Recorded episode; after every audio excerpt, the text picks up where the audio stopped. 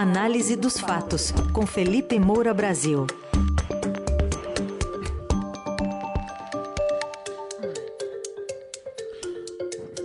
Hoje em destaque o papel do Centrão Evangélico, que já começou a fazer orações pelo presidente eleito Lula. Oi, Felipe, bom dia. Salve, salve, Raizen, Carol, equipe da Eldorado FM, melhores ouvintes, sempre um prazer falar com vocês. Sextou nessa ressaca eleitoral.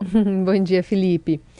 Vamos colocar então esses evangélicos em pauta, porque ontem o líder da Igreja Universal, Bispo Edir Macedo, gravou um vídeo falando em perdão ao se referir ao presidente Lula. Ele disse que orou pela vitória de Bolsonaro, mas que a vontade de Deus foi feita nas eleições. Declarou apoio à reeleição ainda no primeiro turno, né? É, a, declarou apoio à reeleição de Bolsonaro ainda no primeiro turno. Vamos ouvir um trechinho do vídeo que ele divulgou ontem. Quando as pessoas estavam orando e perdoando as pessoas que as feriram, uma das pessoas, de uma brasileira, que gritou assim: Eu perdoo você, Lula que fez tanto mal ao Brasil, eu perdoo você. E ela falava isso em prantos. A escolha foi da maioria, obviamente, que votou. Então, nós não podemos ficar com mágoa, porque é isso que o diabo quer. O diabo quer acabar com a sua fé, acabar com o seu relacionamento com Deus por causa de Lula ou dos políticos. Não dá. Eu orei. Ó oh, Deus, eu quero que o Bolsonaro ganhe, mas seja feita a tua vontade sobretudo, porque o Senhor é que manda. Deus fez a vontade dele. Hoje, na coluna do Estadão, o deputado federal eleito pastor Henrique Vieira avalia esse gesto aí como uma tentativa de né, a igreja se aproximar do futuro presidente, pragmatismo político. E ainda nessa seara religião e política, o arcebispo de Brasília, Dom Paulo César Costa, foi quem teria costurado o encontro entre o vice-presidente eleito, Geraldo Alckmin, e o presidente Bolsonaro nessa primeira reunião sobre a transição de governos nesta quinta. Ele teria falado a Bolsonaro que era importante para a pacificação do país que ele recebesse o presidente eleito. Aí o presidente falou: não, Lula não, mas tudo bem receber o Alckmin. Vamos ouvir a, a fala de Alckmin depois dessa conversa. Foi positivo. O presidente convidou, nós já estávamos saindo já, para que fosse até lá o seu gabinete e reiterou o que disse o ministro Ciro Nogueira e o ministro General Ramos da disposição do governo federal de prestar todas as informações, colaborações, enfim, para que se tenha aí uma transição pautada pelo interesse público. Queria que você avaliasse então esse pragmatismo religioso também, Felipe. Pois é, Carol, há vários centrões, né? Eu até falava isso durante o governo Bolsonaro há anos, que o governo Bolsonaro era baseado no centrão político, no centrão militar e no centrão da comunicação, com vários propagandistas aí atuando no mercado, com esse adesismo todo que rende para aquelas pessoas que aderem ao governo de turno. E o bispo Edir Macedo, ele faz parte do centrão evangélico a gente previu isso, inclusive, também. É, o Silas Malafaia, o Marco Feliciano já fizeram acenos e agora você teve o, o aceno do Bispo Edir Macedo. E como você mostrou nesse discurso, sempre há narrativa para você aderir. É, então, se fala, nós temos que perdoar, o perdão é cristão, quer dizer, usa-se o discurso religioso é, para justificar uma reaproximação, é, mesmo depois de todas as críticas. Né? O bispo Renato Cardoso, que é o genro do Edir Macedo, apontado ali como o, o seu sucessor, era aquele que tinha maior apego ao bolsonarismo, que assinou aquele texto fulminando né, a, a, hipótese de um cristão ser de esquerda, um texto que repercutiu bastante Agora, muda o governo, muda tudo. E por quê? Porque é, lideranças evangélicas, a, a, alguns pastores, eles se aproximam do poder e conseguem, por exemplo, perdão de dívidas de igrejas. Então, assim, há vários escambos que são feitos. Da mesma forma que existe o centrão empresarial. Também faz escambo com o governo, consegue perdão de dívida, consegue uma mudança no CARF, consegue é, alguma medida provisória é, uma influência sobre um eventual texto de uma reforma como a tributária, então alterações de regras que favorecem os seus negócios. Então é muito interessante para muita gente que não atua sob os mesmos critérios, sob os mesmos princípios e valores morais, se aproximar do poder para conseguir algum tipo de benefício. Vamos lembrar que o bispo Edir Macedo ele tem imensa influência, não só é, sobre a Igreja Universal, que ele comanda, é, mas sobre uma emissora de TV, a TV Record, é, e sobre o Partido Republicanos. O Partido Republicanos, assim como o PP, que é o do Arthur Lira, do Ciro Nogueira, do Ricardo Barros, e o PL, que é o próprio partido de Jair Bolsonaro, mas cujo dono é o Valdemar da Costa Neto, é, são esses três partidos que estavam na base do bolsonarismo. E, obviamente, o Lula é, quer quanto mais apoio, melhor, né? Então, ele tenta trazer não só o PSD do Gilberto Kassab, o MDB é, da Simone Tebet, hoje é a liderança ali com maior projeção, mas é o do Renan Calheiros também, que sempre foi aliado do Lula, não só de segundo turno aí, como a Tebet, e a União Brasil, que é comandado pelo Luciano Bivar. Agora, se ele puder ter pelo menos nacos ali do Partido Republicano, do PP e do PL, para ele ótimo. Então, é, era favas contadas, era barbada que alguns pastores, como o Edir Macedo, estivessem próximos do poder. A EBC, que o Bolsonaro prometeu extinguir, mas acabou mantendo e transformando, inclusive, uma das suas é, áreas, né, um dos seus tentáculos, que é a, a, emissora de TV, que era chamada de TV Lula, ele virou uma TV Bolsonaro. E a EBC comprava novela da TV Record do Edir Macedo. Quer dizer, você tem o, o, o dinheiro público é, usado para manter uma emissora que o presidente tinha prometido extinguir e comprando é, um produto da emissora daquele bispo que tem uma influência imensa sobre um, uma parte significativa do eleitorado. Porque para o presidente de turno é interessante ter o apoio de pastores evangélicos, porque eles podem fazer propaganda dentro das suas igrejas do governo, eles podem fazer campanhas é, para a reeleição, se for o caso. E foi isso que a gente viu acontecer. Quer dizer, não funcionou para o Jair Bolsonaro em termos de reeleição. Mas isso foi feito até porque é, esses segmentos é, evangélicos, é, você tem igrejas que têm uma certa autonomia, que são independentes, não tem uma hierarquia como existe dentro da igreja católica. Então, na igreja católica, é, você tem alguns é, ritos, algumas formalidades, alguns critérios mais bem definidos, porque tem o Papa, tem cardeal, tem bispo, tem o padre. Muitas vezes quem está acima pode puxar a orelha de quem está abaixo. É, no caso do Bolsonaro, foi fazendo aliança com diversos pastores líderes de determinadas igrejas, onde ele se sentia completamente à vontade para fazer campanha, porque não tem muita regra. Chega lá e, e, e atua como se estivesse num palanque. Tanto que aconteceu, vamos lembrar, no dia de Aparecida, na cidade de Aparecida, em São Paulo, lá no santuário maior do Brasil, todo aquele tumulto, porque o Bolsonaro chegou lá achando que ele estava numa igreja evangélica, que tem autonomia, que tem independência, que não tem muita regra, que o pastor é aliado dele.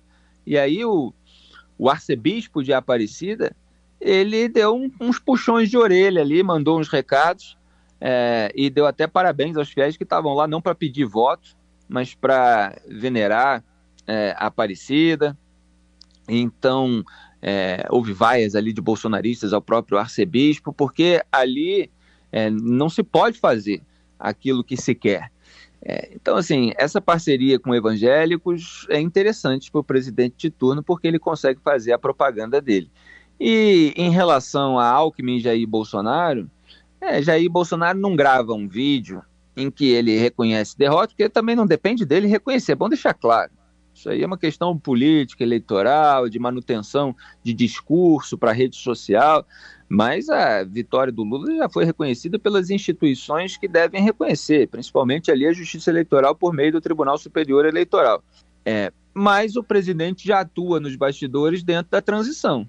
Ele não fornece um vídeo ali para dizerem na rede social, e Bolsonaro se curvou e tal, mas ele está já é, atuando é, para sair do poder, entregar a máquina pública para o governo do PT. Isso está sendo comandado pelo Ciro Nogueira, ministro-chefe da Casa Civil, junto ao Geraldo Alckmin, que foi designado aí pelo Lula como líder dessa transição. É uma decisão absolutamente correta do Lula nesse sentido, porque o Geraldo Alckmin é alguém que tem trânsito é, entre outros grupos políticos, mostrou essa habilidade, aqui sem fazer nenhum juízo de valor a respeito das suas escolhas, mas ele de fato consegue transitar.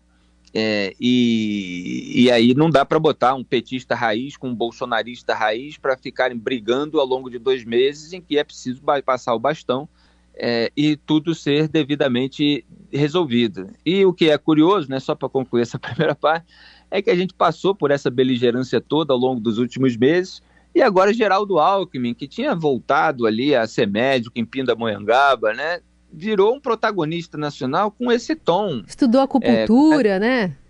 Oi? Estudou acupuntura. É, estudou acupuntura e tal, e agora está aí, mandando no país, enquanto o Lula descansa um pouquinho é, da, da, da, campanha eleitoral e com toda essa serenidade, com aquela entrevista, como disse meu parceiro até Caio Junqueira, entrevista sem lead, né? Você não consegue extrair a manchete ali.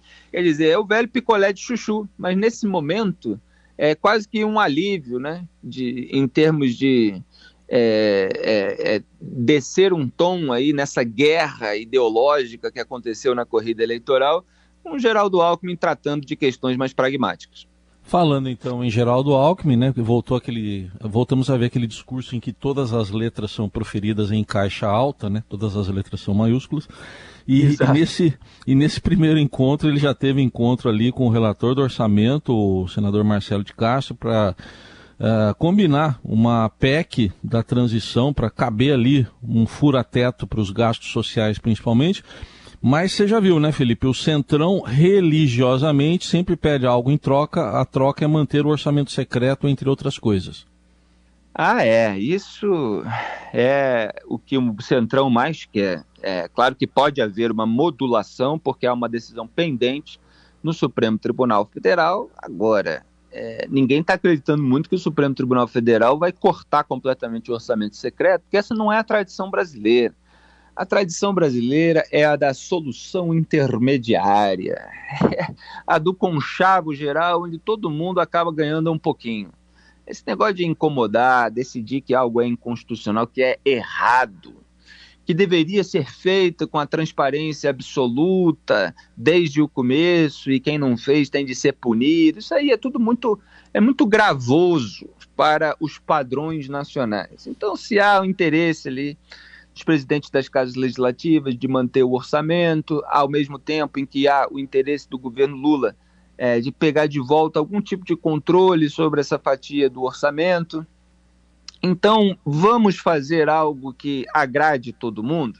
É mais ou menos isso que está acontecendo. Aliás, só um parênteses que Jair Bolsonaro também quer entrar em todo esse agrado, em todo esse conchavo. Ele quer garantir a blindagem dele, como a gente comentou aqui na coluna análise dos fatos de ontem. Então, assim, o, clima em Brasília está bem assim de baixar a bola, de pacificação, cada um querendo o seu quinhão dentro desse novo acordão para o que vai ser do país a partir de 2023. Então, o Geraldo Alckmin disse lá que a proposta de emenda à Constituição da transição, nessa PEC da transição, vai ter um valor fixo para aquelas despesas que é, virão a ser executadas fora do teto de gastos né? lembrando que o teto de gastos é aquela regra que trava o orçamento federal. E os principais objetivos é, são permitir o pagamento do Bolsa Família de 600 reais em 2023, quer dizer, manter esse aumento que foi dado, é, e o salário mínimo, né, que é, poderá ali ter gerar um ganho real acima da inflação. Essa, esses são os dois pontos que foram prometidos na campanha do Lula. É, no caso do Bolsonaro, também foi prometida a manutenção em 600 reais, então, mesmo a base parlamentar, é, que não é compactuada com a esquerda petista, ela provavelmente é, tem esse interesse em, em manter esse valor para não ficar é, mal com a população de, de, baixa renda. Agora, se cobra também é, muita coisa em troca. Né? O Arthur Lira, presidente da Câmara, quer ser reeleito ao cargo e a grande dúvida é, do, do lado do PT é se para é, votar essas medidas emergenciais já vale a pena ou não cair no colo do Centrão. E quem está sendo bastante crítico a, a se recorrer ao Centrão nesse momento dessa maneira, o que pode gerar uma dependência ao longo dos próximos quatro anos, é Renan Calheiros. E por quê? Renan Calheiros ele é aliado do Lula, né, muito antes da Simone Tebet, é, do MDB, agora ele é rival do Arthur Lira. Então tem uma questão aí local, né? Os dois são políticos rivais em Alagoas. É, o candidato do Renan Calheiros, que foi apoiado pelo Lula também, o Paulo Dantas, é aquele que chegou a ser afastado é, do governo ao longo da campanha de reeleição, mas acabou reeleito. É, ele foi colocado lá de volta por uma decisão do Supremo Tribunal Federal, Gilmar Mendes e Barroso. E vamos ver se o processo contra ele por rachadinha lá, rachadão na verdade, né? São dezenas de milhões de reais da Assembleia Legislativa, de acordo com a acusação, que teriam sido desviados. Se isso vai correr, mesmo ele tendo sido reeleito, que é algo que geralmente não acontece no Brasil, quando a pessoa mantém o poder, todo mundo esquece o resto, a sujeira é varrida para debaixo do tapete. Então, Renan e Arthur Lira têm essa rivalidade e o Renan fica com receio de que o governo Lula é, se entregue de uma vez para o Centrão, então há a possibilidade de é, se fazer um outro caminho é, com medida provisória. E essa discussão deve permanecer aí ao longo dos próximos dias, mas a tendência aí, de acordo com o que foi dito pelo Geraldo Alckmin, é justamente a de se recorrer a, a uma PEC, né, que pode aí é, gerar 200 bilhões de reais extras é, de gastos, enfim, isso também que vai passar aí pelo escrutínio dos economistas, do mercado, mas que na verdade já precificou é, o que deve acontecer. É, também há em toda essa lista de despesas, recursos para creches, para merenda escolar, para o combate ao desmatamento, proteção à mulher, vacinas, zerar a fila do SUS, que é algo que sempre é muito dito ao longo das campanhas, farmácia popular. Então, tudo isso está tá entrando aí é, é nesse cálculo. É, então, assim, é um começo de governo que precisa tomar algumas decisões emergenciais, mas que podem comprometer politicamente o governo para todo o mandato, daí uhum. essas dúvidas e esses ruídos.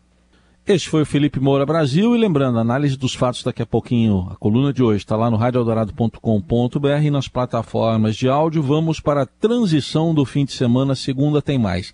Até segunda. um grande abraço, Raizen, Carol, melhores ouvintes, tchau.